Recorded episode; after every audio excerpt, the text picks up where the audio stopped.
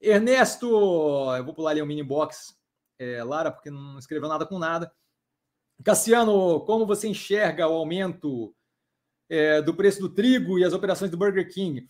É, é um delta inflacionamento ali no custo, certo? É, não só isso, a gente tem é, o inflacionamento do trigo e o inflacionamento do, do, do, petróleo afetando, em geral, preços em geral, porque se você olhar o petróleo, aquilo ali vai afetar a economia como um todo, então vai ter um, um delta aumento de preço, nem que seja só se, eu, só se eu pegar o básico, que é evolução logística, tá?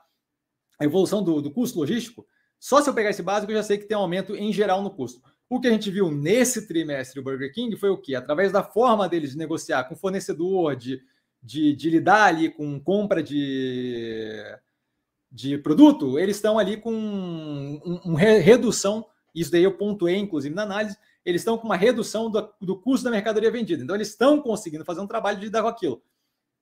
Essa redução do custo da mercadoria vendida como percentual da receita me dá o quê? Me dá uma brecha, um espaço para ter alguma pressão inflacionária a mais e ainda assim não afetar de forma proibitiva as margens. A melhoria da operação nesse trimestre, com a redução daquele custo da mercadoria vendida como proporção da receita líquida, faz com que eu tenha noção de que sim, temos um choque pontual que deve espremer um pouco mais a margem, mas não é algo que eu não consiga lidar, não é algo que, que vai ser é, que vai afetar diretamente a sobrevivência da operação, e mais do que isso, é, afeta todo mundo do setor, não só a gente. Então, eu continuando competitivo não é propriamente um problema, certo? A gente ainda tem um retorno da economia presencial, eles estão indo super bem. Outro ponto que vale a pena citar é o que?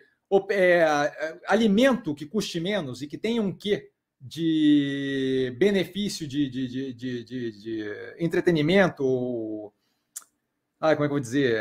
Lazer, tá? E aí, querendo ou não, para uma, uma quantidade considerável de pessoas, ir para o shopping, dar uma passeada com a família, especialmente em momentos mais pesados, é um momento de lazer, tá? acabam se aproveitando. O custo ali é menor de alimentação, você tem uma, uma, um passeio que você pode fazer com a sua família, tá? E aquilo ali eu acho que deve atrair uma quantidade considerável de pessoas, ao invés de ir para um restaurante um pouco mais caro, que, que, que, não tem mais condição por causa da redução de renda, você acaba tendo, é, aproveitando esse tipo de operação. Então, acho que a gente deve sair bem tranquilo. Alguma pressão no custo vai ter? Com certeza vai ter, porque o preço sobe, sobe para todo mundo.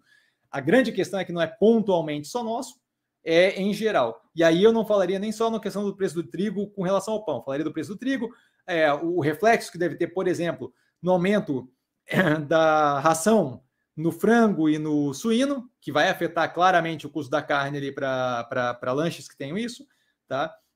Você tem inflacionamento de combustível que acaba inflacionando é, custo logístico, que vai afetar também, mas eu não acho que é algo que a operação não consiga lidar e que afeta todos como. afeta, afeta as operações competidoras também. Então não é algo que bote a gente numa operação de competitividade negativa. Tá? Então, não, não vejo como um problema, é um ponto, é, é um fator negativo, com certeza.